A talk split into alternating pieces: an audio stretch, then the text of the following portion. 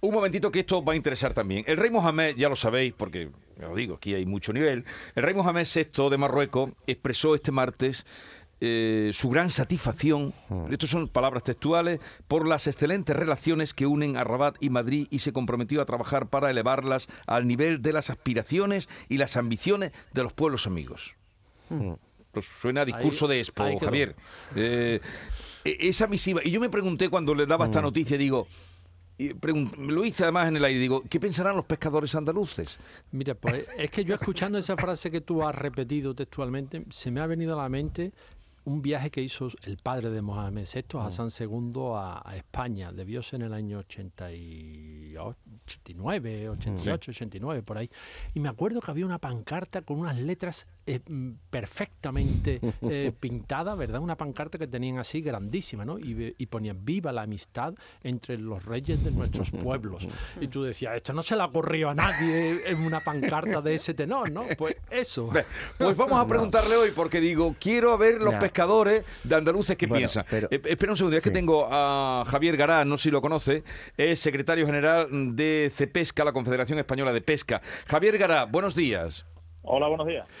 Y esto que estamos aquí comentando, ¿cómo lo reciben ustedes, los pescadores? Esta, mm, en fin, este, estas ambiciones de, eh, y aspiraciones de los pueblos amigos. ¿Esto eh, puede ser bueno para los pescadores? Sin duda, sin duda, todos los gestos de cariño, de respeto, de confianza, de muestra de amistad entre el rey de Marruecos, que es el que manda, y, y- y en este caso el rey de España, siempre es bueno para favorecer esas relaciones entre ambas partes, no solo entre España y Marruecos, sino entre la Unión Europea y Marruecos. Eh, sobre todo teniendo en cuenta los problemas que tuvimos hace unos cuantos meses, esas relaciones bilaterales que se vieron enturbiadas por, por determinadas cuestiones y teniendo en cuenta además la sentencia del Tribunal General de la Unión Europea que anulaba eh, la final de septiembre tanto el acuerdo comercial como el acuerdo agrícola como el acuerdo pesquero. Eh, O sea, que usted esto lo ve eh, favorable para el sector que representa. Eh, en este momento, ¿qué situación tienen? ¿Les están dejando? Usted ha dicho, el rey de Marruecos que es el que manda. ¿Se refería a Marruecos o se refería al sur de Europa? O... refería O a las aguas. a- me refería por supuesto que es el que manda en Marruecos y, y todos sabemos las consecuencias que tiene pues, cuando hay cuando hay problemas bilaterales o problemas de la Unión Europea todos hemos visto las consecuencias inmediatas que bueno cada cierto periodo de tiempo ocurren con entrada de inmigrantes con entrada de droga de droga con en fin con las, las relaciones con, con Marruecos eh, siempre son estratégicas y, y- y muy importantes.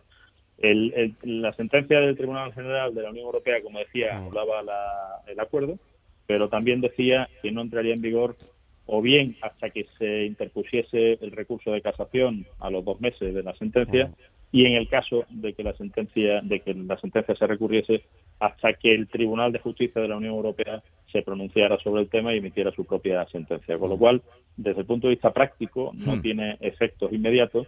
Puede tardar, a lo mejor, porque damos por hecho que habrá un recurso de casación, puede tardar a lo mejor un año, año y pico en que se pronuncie el Tribunal de Justicia y, por lo tanto, los barcos de la Unión Europea podrán seguir pescando ahí. Pero no deja de ser un, un problema y, y que tendrán que resolver entre la Comisión Europea, el Consejo y, y el propio Marruecos.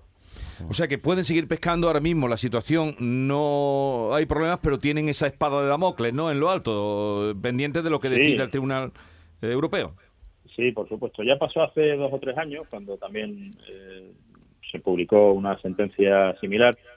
Entonces, ambas partes se pusieron a negociar el acuerdo que hoy se pone en cuestión y, bueno, en aquel momento la Comisión Europea nosotros nos garantizaba que se habían hecho todas las gestiones oportunas con, con vamos a llamarle, el pueblo saharaui eh, para obtener su consentimiento y nos daban a entender que se había obtenido. Es lo que pone en duda el tribunal. El tribunal dice que no puede considerarse que las gestiones emprendidas por las autoridades de la Unión antes de que se celebraran los acuerdos controvertidos permitieran obtener el consentimiento del pueblo del Sáhara Occidental Oh. respecto a dichos acuerdos. Y, y bueno, ahora tendrán que buscar el modo de, de solucionar este problema.